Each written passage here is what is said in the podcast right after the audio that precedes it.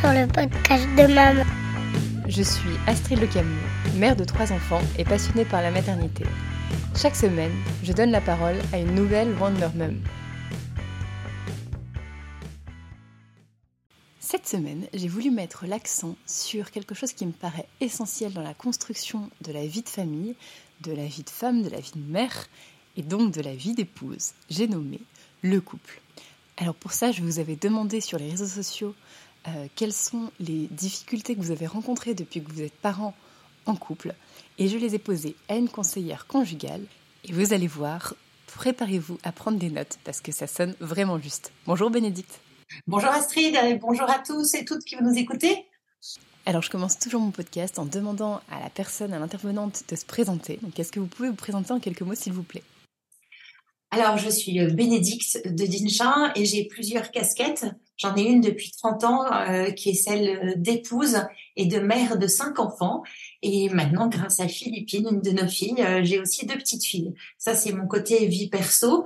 Et si on parle de la vie professionnelle, j'ai deux activités principales aujourd'hui. J'accompagne des couples ou des personnes qui veulent réfléchir sur leur vie relationnelle, qui ont besoin d'aide dans mon cabinet de conseil conjugal ou dans mon cabinet ou en visio, ce qui me permet d'accompagner des gens qui sont aussi à l'étranger qui du mal à trouver de l'aide. Et c'est, j'aime énormément faire ça.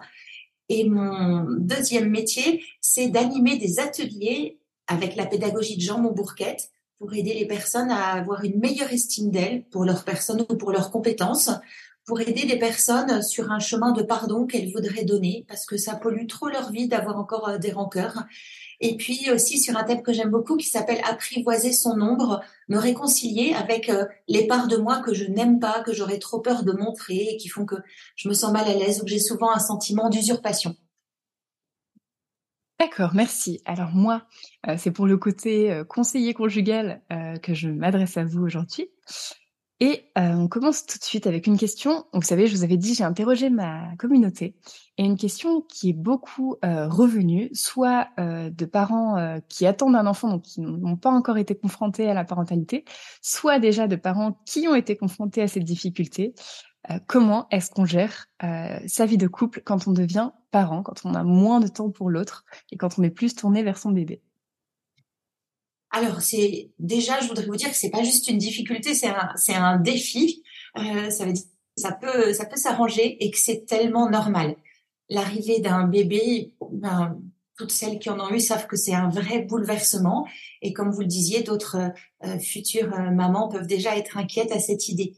Ça change juste absolument tout. Il faut passer d'un équilibre un peu préfet, peut-être pas totalement consolidé à deux, euh, à l'accueil de, de ce, petit être tout nouveau qui ressemble peut-être pas du tout à ce que nous imaginions et qui va être un, ben, un révélateur de potentiel. On peut aussi se le dire comme ça c'est pas juste que je je pourrais plus aller faire pipi euh, sans avoir mon bébé sur les genoux de toute la journée. Ça, c'est la réalité de ce que peut vivre une maman. Mais donc, je peux le voir de manière un peu négative et décourageante comme ça, voire même en pleurer. Moi, ça m'est arrivé quand mes enfants étaient petits de me sentir mais otage de mes enfants. C'était ça que je ressentais. Et, et ben de dire en fait non, je suis pas une victime, mais ça va me permettre de déployer et eh ben des trésors d'imagination, de créativité et puis peut-être de faire une chose que je savais pas faire avant, c'est de demander de l'aide. Et, et, ça, en fait, ben, d'être une d'être une maman, d'être parent, ça va euh, nous forcer finalement, nous, pousser, comme peut-être un coach nous aiderait à le faire, à développer des nouvelles facettes de nous-mêmes. Et, et c'est pour ça que je trouve ça important. C'est pas juste de la méthode Coué de dire c'est un défi ou une opportunité. Euh, c'est pas juste parce que il a écrit ça dans les manuels américains, mais je crois que ça change absolument tout l'état d'esprit. Parce que si on commence à se dire, là, c'est la galère, on ne sait pas où ça peut nous emmener. Déjà, nos, hormones nous emmènent parfois dans des endroits où on voudrait pas. Hein, emmène les jeunes mamans dans des, zones un peu de déprime ou d'inconfort. Donc, je pense que c'est important euh, d'employer les mots qui vont nous aider à voir du positif dans ce que dans ce qu'on est en train de vivre avec ce petit bébé qui arrive dans notre vie de couple. D'accord, merci. Et alors, euh, vous le disiez très bien, quand on devient maman, quand on est maman une nouvelle fois, on est très fatigué, on est prise par la fatigue et puis par les besoins de notre enfant. Comment est-ce qu'on fait dans ce cas pour se retrouver avec son mari, pour avoir du temps pour son mari? Alors, il y a, plusieurs écueils. Il y a euh, effectivement, il y a la fatigue, il y a le sentiment d'urgence perpétuelle, c'est-à-dire euh, une jeune maman, parfois elle est un peu en mode pompier qui éteint des incendies. Elle n'est pas en train de se dire il faudrait que j'anticipe parce qu'elle a juste pas le luxe de se permettre d'anticiper. Et donc quand on est un, peu en mode survie, comme beaucoup de jeunes mamans doivent le vivre, eh ben c'est extrêmement difficile de, de penser à, à d'autres choses, à des sujets qui seraient plus intellectuels ou spirituels ou culturels ou que, que sais-je, parce qu'encore une fois, il faut, il faut répondre à nos besoins primaires et à ceux de notre bébé. Et donc, euh, boire, manger, dormir, c'est déjà super et je pense que c'est normal que ce soit une priorité. Après, on peut s'offrir le luxe de, de remonter un peu, euh, un peu plus haut dans, dans la, pyramide de Maslow, là, des besoins, et de se dire mais, mais de quoi d'autre j'ai besoin? Mais je crois que déjà c'est important de pas se juger et de l'accueillir. Euh, les, les, mamans euh, instagrammables ou les, les, jeunes mamans des films, euh, il faut se rappeler qu'elles ont, elles sont peut-être passées chez le maquilleur ou chez le coiffeur avant de faire la photo et qu'on ne sait pas du tout comment ça se passe dans leur vraie vie. en me disant tout ça, Astrid, j'ai oublié votre question. Je crois qu'il faut me la reposer. C'était comment faire avec tout ça, c'est ça? Oui, pour dégager du temps pour son couple, pour être présente à Alors voilà, euh, déjà se dire c'est normal que je dégage pas de temps, et puis en parler à deux, et puis peut-être parler ensemble des frustrations. Moi, ce qui m'embêterait, c'est quand un, un, couple arrive au stade où ça, ça l'embête plus finalement, vous voyez, de dégager du temps où ça paraît, euh, euh, où justement il y a plus cette frustration. Donc à la limite, tant qu'elle est là, cette frustration, eh ben, euh, et ce manque, ça veut dire que le couple existe et que cette relation euh, a tout son sens. Et eh ben peut-être aussi d'accueillir, d'accueillir ça à deux et, et d'entendre la parole du conjoint qui, qui dit sa souffrance parce qu'elle peut être réelle sans le prendre euh, en personnalisant. C'est-à-dire que c'est pas parce que mon, chéri me dit oh, j'en ai trop marre qu'on ait plus une soirée à deux ou j'en ai marre de l'appart en bazar. Ça veut pas dire je suis nulle. Ça veut pas dire je suis une mauvaise mère. Ça veut juste dire avec ce qu'il est en train de me dire que c'est difficile pour lui ce qu'il est en train de vivre. Pourquoi je vous dis ça? Parce que euh, ça arrive dans énormément de couples. Hein, quand l'un des conjoints exprime une insatisfaction avec confiance, il ouvre son cœur. Et ben comme c'est pris comme un reproche, ben, quand quelqu'un entend un reproche, en général, il y a deux attitudes où je vais euh, contre-attaquer puisque je me sens attaquée, ou alors je me ferme comme une huître. Et du coup, ces deux manières de faire qui sont hyper spontanées et naturelles, elles vont euh, la communication, elles vont freiner. Donc le conjoint, il est assez malin, il n'a pas envie euh, de ça, donc il, va petit à petit ne plus le dire. Et moi, je reçois des couples où, c'est souvent les hommes hein, qui disent, moi, je mets ça s'appelle, je crois, je mets un mouchoir dessus ou je sais pas quoi. Ça veut dire je, je cache des choses que je voudrais dire à mon conjoint. Donc voilà, première chose, c'est oser accueillir la souffrance de l'autre. Et puis, euh, je sais pas, notre pauvreté, notre humanité. On, est juste des parents et c'est déjà juste incroyable ce qu'on fait.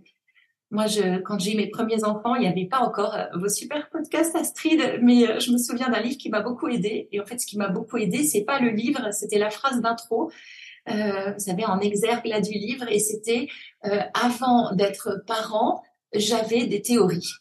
Voilà. Et moi, je trouve ça hyper important que je vienne pas aujourd'hui redonner des théories à des parents qui en ont entendu encore beaucoup trop, parce que c'est pas ça qui va les aider. Je crois que ce qui peut aider des parents aujourd'hui, c'est de faire confiance à leur intuition, de faire du sur-mesure, de prendre ce qui est exactement bon pour eux dans ce qu'ils entendent et tout le reste de le laisser tomber parce que c'est pas fait pour eux ou c'est pas le bon moment pour eux. Voilà. Mais si ça peut quand même vous aider, donc euh, oser parler ensemble et de dire c'est dur à vivre. Ensuite, il y a un écueil que je vois quand je reçois des couples, c'est que finalement cette situation inconfortable, eh ben on peut s'y habituer parce que euh, ben, la tendresse qu'on pouvait recevoir en couple, on la reçoit de notre enfant. Et c'est formidable de faire des câlins à ses enfants et vraiment, j'encourage tout le monde à le faire et vous savez déjà très bien le faire. Après, on peut se poser la question de pourquoi je suis si à l'aise euh, pour prendre mon bébé, mon petit enfant dans mes bras et avoir ces moments de, douceur et de tendresse et pourquoi avec mon chéri c'est plus possible? Et c'est pas peut-être juste la famille, c'est pas euh, pardon juste la fatigue ou c'est pas juste qu'on n'a pas le temps. C'est peut-être, comme diraient mes enfants, que vous vous êtes déshabitués pour le dire mieux, que vous en avez perdu l'habitude. Et alors là, il y a deux choses qui vont aider, c'est la volonté de remettre ça en route, même si euh, vous n'en avez pas l'envie. C'est important de distinguer l'envie et la volonté. Quand on est fatigué, on n'a pas envie. quand on sait que euh, de se mettre contre son chéri, il va continuer à regarder son portable, on n'en a pas envie et c'est normal. Mais là, c'est là où, la volonté va vous aider. Et puis la deuxième chose, c'est merveilleux, c'est l'ocytocine, l'hormone de l'attachement. C'est ça qui se passe, qui fait que on est si bien à faire des câlins à son bébé. C'est c'est gratifiant, ok. C'est que le bébé regarde pas son portable, ça c'est cool. Mais c'est aussi que l'ocytocine, cette hormone de l'attachement, va créer, euh, et ben voilà, encore d'avoir, euh, va nous donner davantage envie de, continuer ces temps de tendresse, de câlin et de peau à peau. Donc peut-être posez-vous la question euh, est-ce que j'ai des temps de peau à peau avec mon chéri? On n'a pas forcément repris des relations sexuelles parce que c'est pas le moment, c'est trop tôt ou que sais-je. Mais est-ce qu'on se touche euh, quand on dort euh, Est-ce que ben, j'ai toujours un pyjama en pilou parce que j'ai froid et d'ailleurs des chaussettes parce que j'ai froid et puis euh, un soutif d'allaitement et puis des coquilles d'allaitement et d'ailleurs elles débordent. Donc c'est sûr que heureusement qu'on a acheté un lit king size et qu'on est chacun à bout parce que c'est l'horreur. Vous voyez, ça c'est la réalité.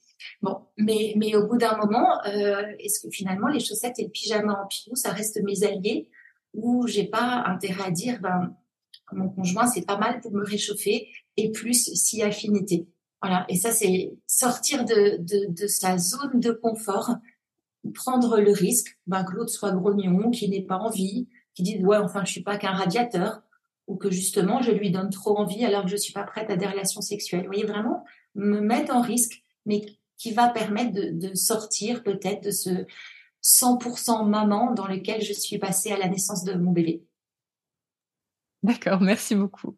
Alors, on a abordé une difficulté de ce défi, comme vous le dites si bien, et j'aime d'ailleurs beaucoup plus ce terme que euh, cette difficulté. Euh, et alors, on va aborder une autre, un sujet qui m'a beaucoup été demandé aussi, c'est euh, alors que tout se passait bien à l'arrivée de l'enfant, on était plutôt un couple uni, on était d'accord sur beaucoup de choses. Quand l'enfant arrive, en général, des désaccords apparaissent avec l'enfant, et surtout des désaccords éducatifs. Comment Parce qu'on n'a pas reçu les mêmes choses l'un et l'autre, parce qu'on n'est pas d'accord sur telle ou telle grande valeur. Comment est-ce qu'on peut gérer ça euh, à l'arrivée de l'enfant, ou si possible en amont?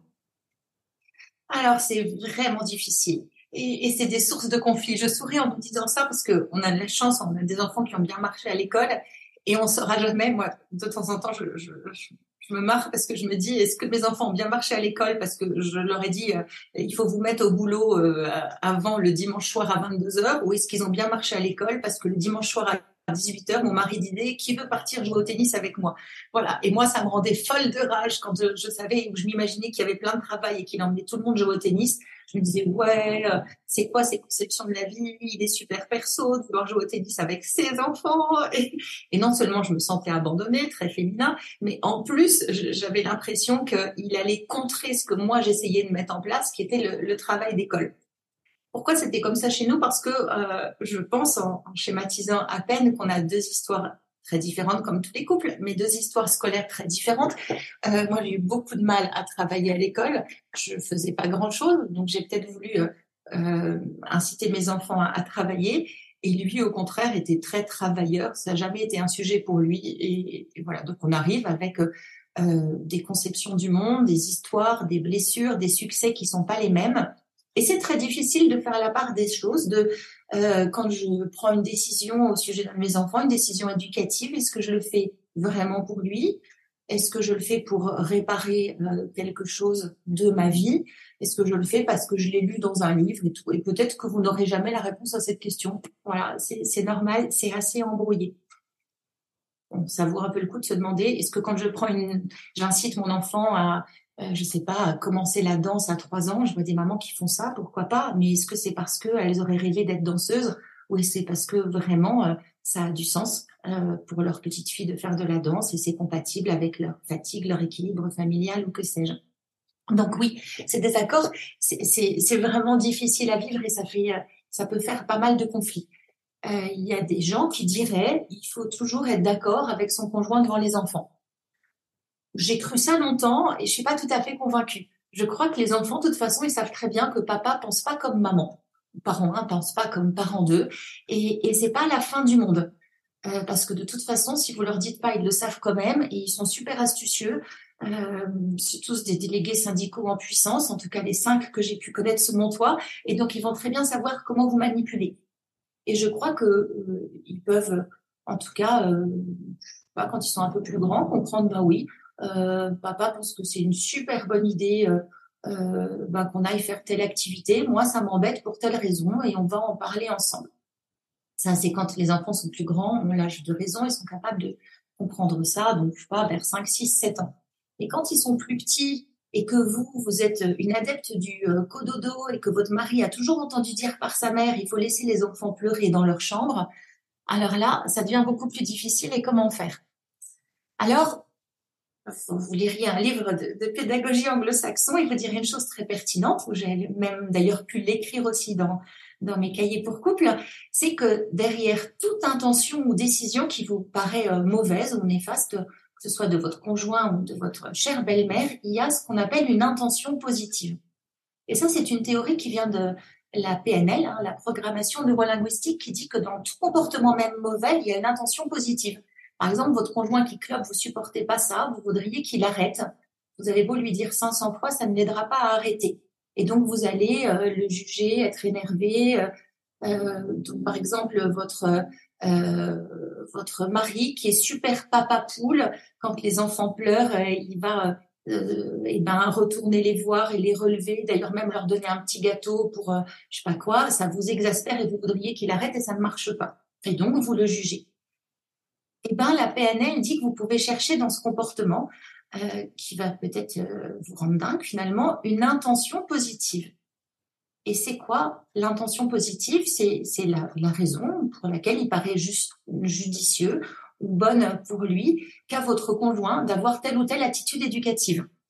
Donc reprenons l'exemple un peu délicat de on essaye enfin que notre enfant sache s'endormir tout seul et lui va le revoir, euh, voire même le récompenser quand il pleure. Et ça fait déjà six fois notre soirée est pourrie à cause de lui. Ça c'est ce que vous êtes en train de vous dire. Et eh ben c'est quoi son intention positive? Et de se poser la question, ça, ça, a une grande vertu parce que ça permet de passer du jugement à l'empathie. J'ai, quand on est en conflit sur l'éducation, euh, je vous le disais, hein, c'est que ça touche à nos croyances, à nos valeurs, à notre histoire familiale, et donc on a souvent des positions extrêmement figées. Et peut-être pas vous, mais moi en tout cas, j'étais sûre d'avoir raison et dans certains domaines de savoir mieux que mon conjoint. Voilà, je faisais des babysitting depuis que j'avais 15 ans. Euh, je m'occupais beaucoup de ma petite sœur. Euh, j'ai appris la pédagogie Montessori. Enfin, donc j'avais toutes les raisons de penser que je savais mieux que lui. Et, et peut-être que c'était le cas, mais ça rendait le problème insoluble.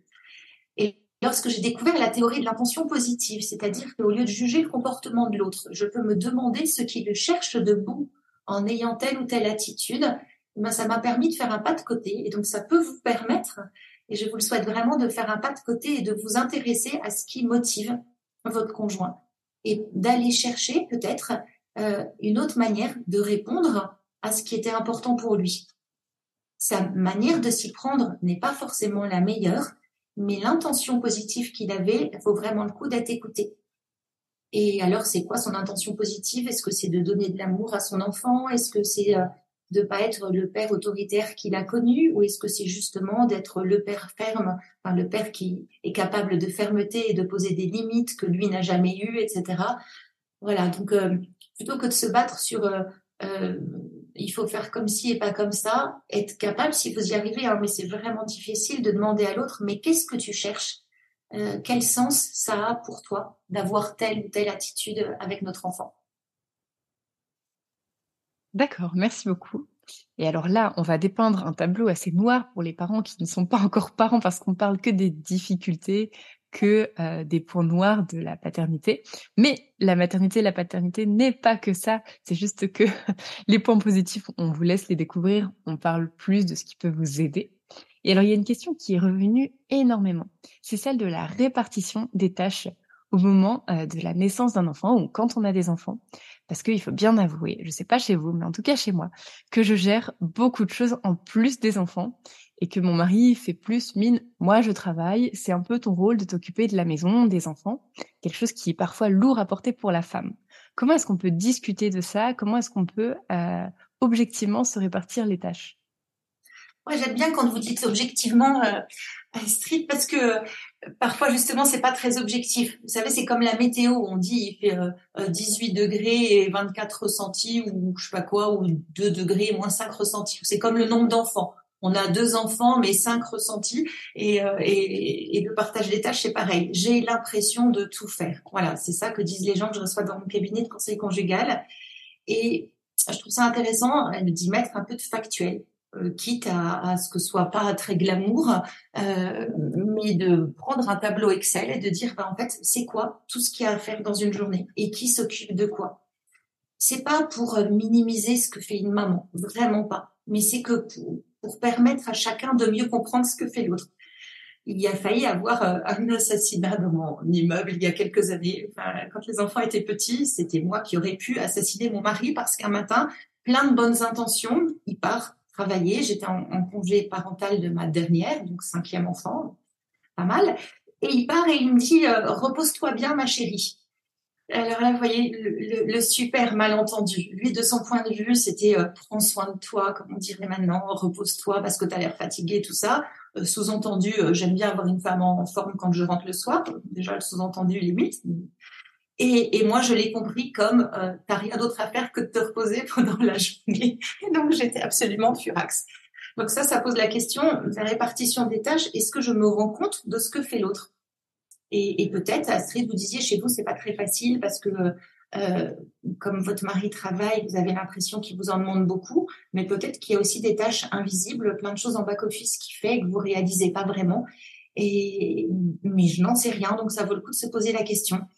Euh, parce que cette charge mentale dont parlent beaucoup les femmes, et je dis beaucoup parce que je pense que dans mon cabinet, j'ai 10% d'hommes qui souffrent de charge mentale, et, euh, mais c'est 90% des femmes à tel point que mon éditeur me le pardonnera, mais quand je, je discutais avec lui d'un de mes livres et je voulais faire un chapitre sur la charge mentale, il m'a dit euh, sur quoi? Et alors, euh, voilà, il a pourtant la quarantaine, euh, plusieurs enfants jeunes, il n'avait jamais entendu parler de charge mentale. C'est pour vous dire à quel point c'est un sujet souvent féminin. Donc oui, la répartition des tâches, elle est hyper importante, mais je pense que le piège, ce serait que ça corresponde à des théories euh, euh, égalitaires. Ça, ne peut pas marcher.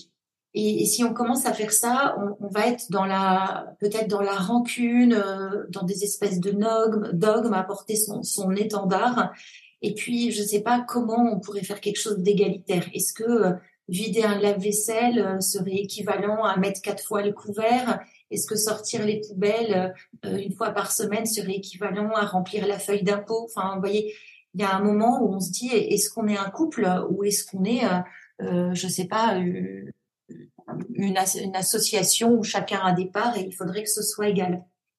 C'est hyper important de se sentir respecté par son conjoint. Et donc, ça passe par la répartition des tâches.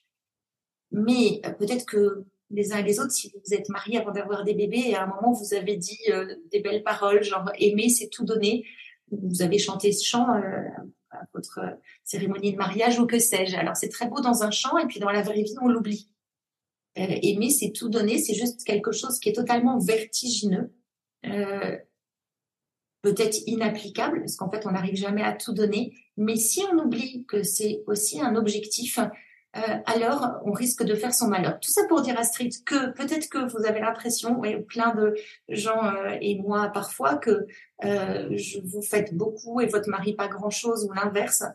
Euh, c'est un sujet, mais ce serait dommage de, de l'aborder voilà, en confrontation un peu militante ou égalitaire la répartition des tâches, elle signifie peut-être le besoin de reconnaissance.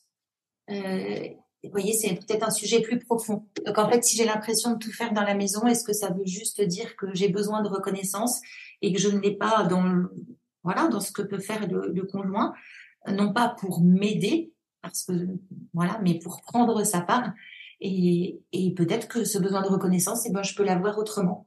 Et puis peut-être aussi que certaines femmes ont du mal euh, là encore, je veux pas être stigmatisante, mais à laisser leur conjoint faire à sa manière.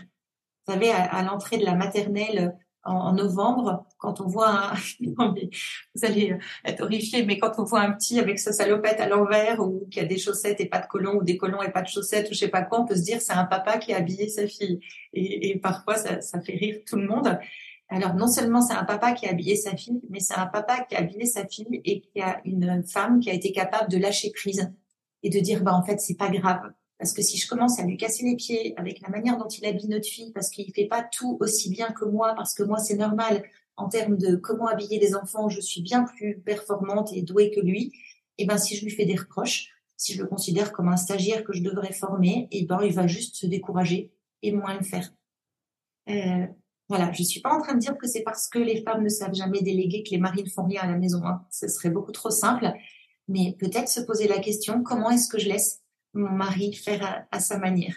Moi, je l'ai appris de manière assez euh, euh, brutale. J'étais à la maternité quand notre fille est née, est née prématurée, donc en néonate. Et puis j'étais dans ma chambre avec une grande vitre et de l'autre côté il y avait les couveuses ou la couveuse de notre bébé, je sais plus. Bref, je vois mon mari. Alors moi, je venais d'accoucher, j'étais épuisée avec une une, ravissante infirmière de néonat, euh, super belle, tout ça.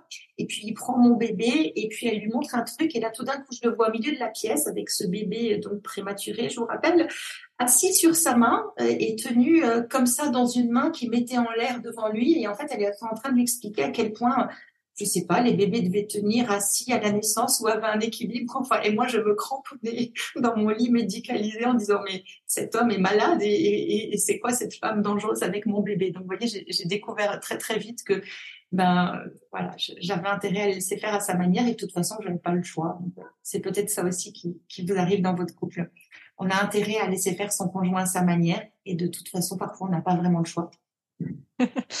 Merci beaucoup. Et je vois que vos expériences sont très parlantes. Et ce qui est plutôt rassurant, c'est de se dire que euh, chez chaque couple, en tout cas chez beaucoup de nombreux couples, euh, les expériences sont similaires. Euh, parce que je me reconnais bien dans le meurtre qui a failli avoir dans votre immeuble. bah oui. parle beaucoup comme expérience. Et oui, mais parce que dans, tous les livres hein, de communication non violente et tout, on dit la différence est une richesse.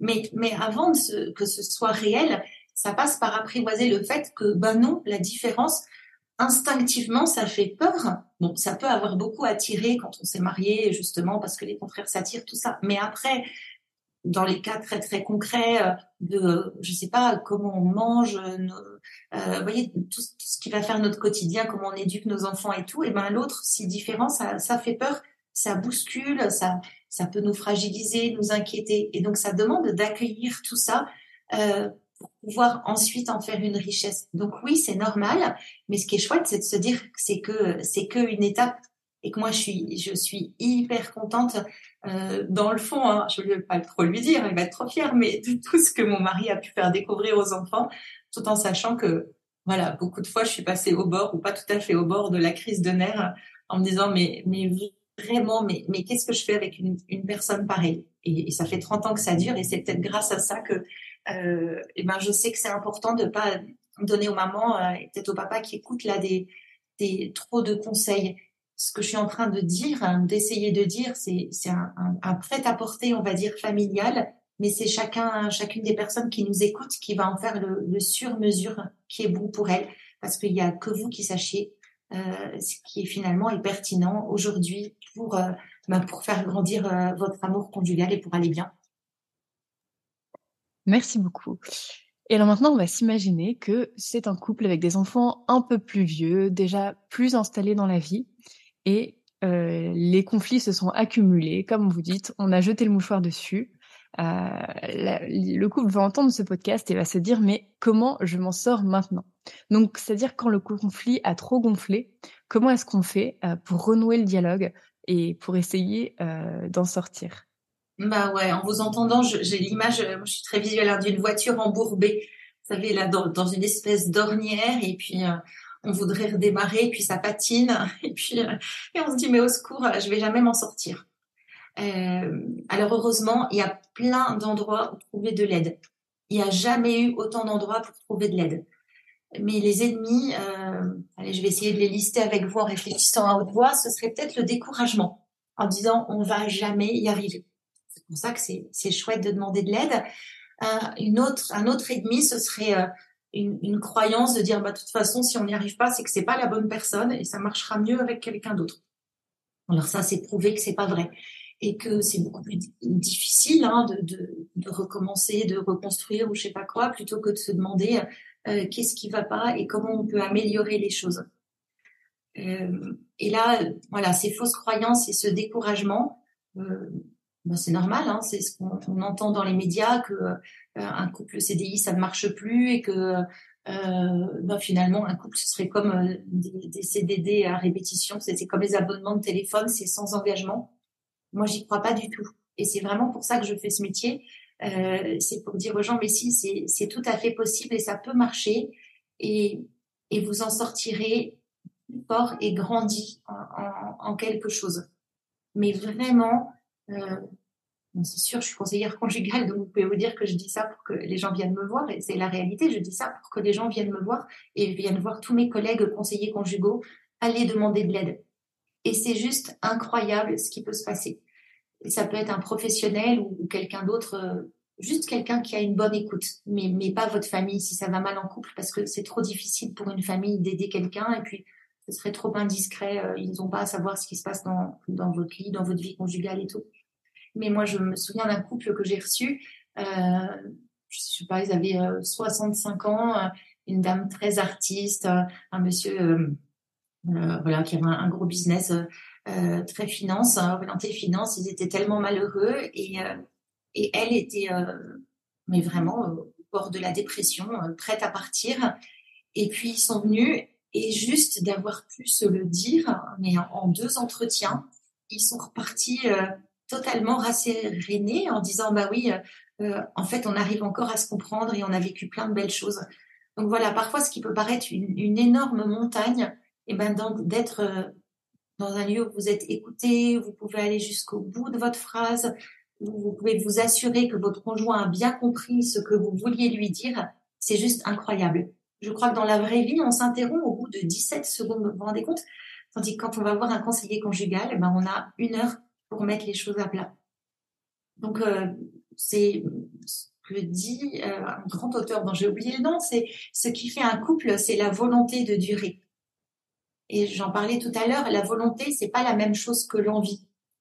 Euh, c'est tentant de, baisser les bras et c'est normal, et c'est tentant de se réfugier dans son travail, comme le font beaucoup de personnes. C'est tentant de se réfugier dans sa relation avec ses enfants qui grandissent. Hein. Ce fameux couple que vous évoquez, les enfants ont grandi, on a petit à petit des vies parallèles, on trouve de la valorisation dans sa vie associative, dans sa vie pro, dans sa relation avec les enfants. Et alors, pourquoi réinvestir le couple? Ben, C'est une vraie question. Euh, quel sens ça a? Euh, Et je crois que ça va passer par euh, ouais, une période difficile de, de réapprivoisement, d'oser se dire ses pauvretés. Et, hum, mais c'est à chacun d'y trouver le, le, sens que ça a pour être aidé par, à dépasser ces difficultés. Parce que là, on met l'accent sur le couple. Euh, mais il y a un réel lien entre couple et parentalité. Quand on a préparé cet enregistrement, vous me disiez, mais en fait, le ciment, c'est le couple, et presque la parentalité passe après euh, ce couple, parce que les enfants ont besoin d'avoir des parents solides. Est-ce que vous pourriez nous en dire quelques mots? Oui, alors il y a plein de manières de constituer un couple et il y a certains couples qui ont eu vraiment le temps de trouver un équilibre avant l'arrivée des enfants et puis d'autres finalement, euh, euh ben, Madame découvre qu'elle est, qu'elle est enceinte et, puis hop, c'est aussi cet enfant qui va être le, début de la constitution du couple. Ça veut dire qu'il y a à peine eu de temps pour s'ajuster à deux avant d'être trois. Donc euh, vraiment, les, les, histoires sont très différentes là-dessus. Euh, ce qui est très fréquent, c'est qu'on se dit quand on a un bébé, euh, bah, c'est normal, on, veut être des bons parents, bien s'en occuper, répondre à ses besoins et tout ça c'est formidable et donc on va mettre son énergie euh, pour s'occuper de son enfant. Et, euh, et ben une maman, elle aura peut-être du mal à aller dîner ou accepter une invitation chez des amis si elle peut pas emmener son bébé et donc elle va l'emmener partout parce que ça la rassure, elle, ça la rassure sur le fait qu'elle est une bonne mère. Mais du coup, euh, ben quid des, des, dîners à deux au resto, parce que là, on peut plus emmener le, lit parapluie, euh, quid du, du week-end en amoureux où on a prévu qu'on faisait avant. Et finalement, pour bien s'occuper de son enfant, on va nous sacrifier euh, euh, les, les, petits week-ends on pouvait partir parce qu'en plus on, on, va à la gym bébé le samedi matin ou euh, à la natation bébé parce que de toute façon euh, sinon on le voit jamais c'est que la nounou qui le voit. On peut avoir peur qu'il aime plus notre nounou que nous quand on est une jeune maman qui travaille beaucoup etc donc pour mille bonnes raisons la ma, la casquette maman chez une jeune mère ou la casquette papa chez un, un jeune père papa poule euh, va être vissée sur la tête et on oublie les autres dimensions effectivement. Euh, comment je suis euh, eh ben son son amant son chéri euh, comment euh, comment on est un, un, couple de deux adultes qui sont en train de continuer à construire une relation. C'est un peu comme si je ne sais pas, quand vous, êtes en train de refaire votre maison, vous avez mis euh, tout votre argent pour euh, faire des jolies fenêtres et les volets et les peindre, et puis vous oubliez d'investir euh, dans l'étanchéité du toit et qu'il y a des fuites d'eau et que votre maison prend l'eau partout. Voilà, ça c'est un peu normal. Et il y a des arbitrages, en fait, ça s'appelle affaire. Et, et, donc pour mettre de l'argent dans le toit de la maison, vous allez peut-être renoncer aux jolis volets. Et ben pour prendre soin de votre couple, ça demande des renoncements peut-être renoncer, oui, à être la mère parfaite qui ne confie jamais ses enfants avant un an parce que telle de votre copine a fait ça, ou renoncer à euh, euh, justement vous acheter la jolie table basse dont vous rêviez pour votre séjour, mais à la place, eh ben, rémunérer une babysitter pour avoir du temps à deux. Euh, voilà, c'est prioriser. Mais peut-être aussi que ces temps à deux, si vous les vivez pas, euh, donc c'est parce que vous voulez vraiment prendre soin de votre enfant, parce que vous n'avez jamais entendu cette phrase que j'aime beaucoup hein, de Denis Sonnet qui dit le premier enfant du couple, c'est le couple. Et il faut continuer à en prendre soin parce que quand tous vos enfants seront partis, sinon euh, il y a ce fameux syndrome du nid vide on se retrouve un peu comme deux étrangers l'un en face de l'autre. Mais peut-être aussi que si vous ne prenez pas des temps à deux, c'est parce que ça fait un peu peur. Finalement, euh, qu'est-ce qui va se passer si on part tous les deux en amoureux? Est-ce que ça va pas être euh, l'occasion de s'engueuler? Parce que enfin on se parle et, Monsieur a trop peur que Madame sorte la liste des griefs de tout ce qu'elle arrive jamais à lui dire parce que il est assez doué pour s'esquiver et que finalement ils ont jamais le temps de parler. Est-ce qu'il n'y a pas aussi une certaine appréhension de devoir retrouver euh, une intimité sexuelle de malade et que tout se passe super bien et tout et que euh, on fasse l'amour trois fois dans le week-end machin alors qu'en fait vous êtes juste crevé que euh, vous êtes en train de vous demander où j'en suis où de mon retour de couche et, euh, et en fait notre contraception est-ce qu'elle est vraiment au point? Enfin vous voyez c'est ça la vraie vie et d'ailleurs euh, le, petit appart qu'on a loué au bord de la mer bah en fait on entend les voisins enfin on n'a pas envie que les voisins nous entendent voilà donc il y a aussi des freins super concrets au fait de retrouver une, intimité conjugale ou de laisser de côté les enfants. Et ça nécessite eh bien, de vous mettre d'accord. Oui, par exemple, hein, ça pourrait être, OK, on part un week-end à deux et c'est trop bien, mais notre seul objectif, c'est de dormir. Et si on a réussi à dormir, on est déjà vachement content. Ou alors, ouais, on se fait un resto à deux et c'est trop bien, mais on parle pas des trucs qui fâchent le Noël dans ta belle famille, on en parle à un autre moment.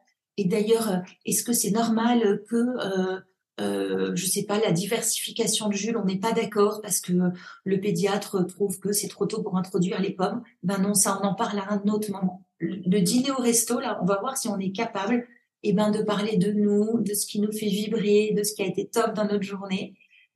Et puis si on n'est pas capable, parce qu'au bout de quatre minutes, on se remet à parler de ta mère ou de ton fils, et ben on se dit là, il y a un vrai sujet, il faut qu'on qu'on réapprenne à, à voilà à, savoir parler d'autre chose que des sujets qui fâchent ou de, de, nos, de nos enfants chéris.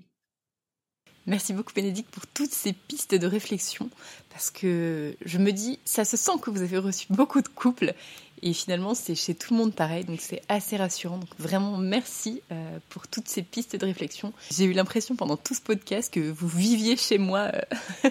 mais moi, je me dis de temps en temps, vous savez, quand je, je, je me dis, mais qu'est-ce que je fais marier pendant 30 ans avec le même et tout euh, Et bien déjà, parfois, j'envie les gens qui viennent me voir en disant, eux au moins, ils vont voir un conseiller conjugal. Donc si, si vous hésitez à aller voir quelqu'un, sachez que c'est c'est vraiment une preuve de courage.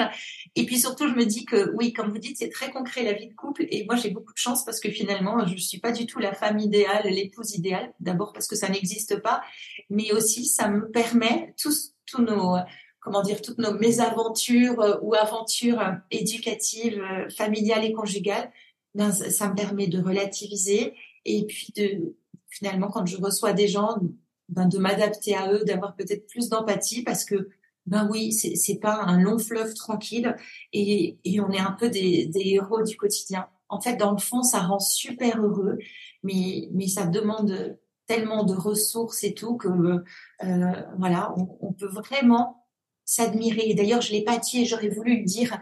Peut-être aussi que quand vous trouvez ça difficile, les désaccords, la sexualité, euh, euh qu'on se sent embourbé euh, là dans notre vie conjugale, et eh ben de vous féliciter chaque soir j'avais dit que je donnerais pas trop de conseils, mais tant pis, j'en donne encore un. Est-ce que chaque soir, quand vous avez peut-être un petit coup de blues ou pas, vous dire ben, de quoi je peux me féliciter là? Eh ben, je suis fière de ben, d'avoir quand même réussi euh, à, je sais pas, à attendre mon conjoint pour dîner ou d'avoir quand même réussi à dire un truc sympa à Jules ou de m'être relevé pour la sixième fois en restant patiente. Voilà. Et il n'y a pas de trop petites raisons de vous féliciter ne vous dites pas, euh, il y a beaucoup de mamans qui se félicitent jamais parce qu'elles se disent toujours c'est normal ce que j'ai fait. Eh ben non, on s'en fiche que ce soit normal pour quelqu'un d'autre, mais mais pour vous c'est super. Donc euh, voilà, gardez cette euh, ou exercez-vous à vous féliciter c'est c'est peut-être ça aussi qui va être un, un super moteur pour votre aventure de maman. Une nouvelle fois, merci Bénédicte pour tout ce que vous avez pu apporter euh, comme piste de réflexion et comme bon conseil, même si je sais que vous n'aimez pas dire que vous donnez des conseils. Euh, vous pouvez retrouver Bénédicte euh, de Dinechin sur son site internet que j'identifierai sur mes réseaux sociaux si vous avez besoin d'aide. elle fait de nombreuses choses, elle fait des vidéos plus approfondies de tout ce dont on a parlé aujourd'hui et surtout son cahier Love Coach est vraiment sympa si vous cherchez un cadeau à vous offrir à Noël, à offrir à votre mari à Noël. Euh, moi, je vous retrouve la semaine prochaine avec un nouveau sujet, rien à voir. Nous parlerons de naturopathie pour soigner les petits mots euh, chez l'enfant. Je vous souhaite une très belle semaine et je vous dis à la semaine prochaine.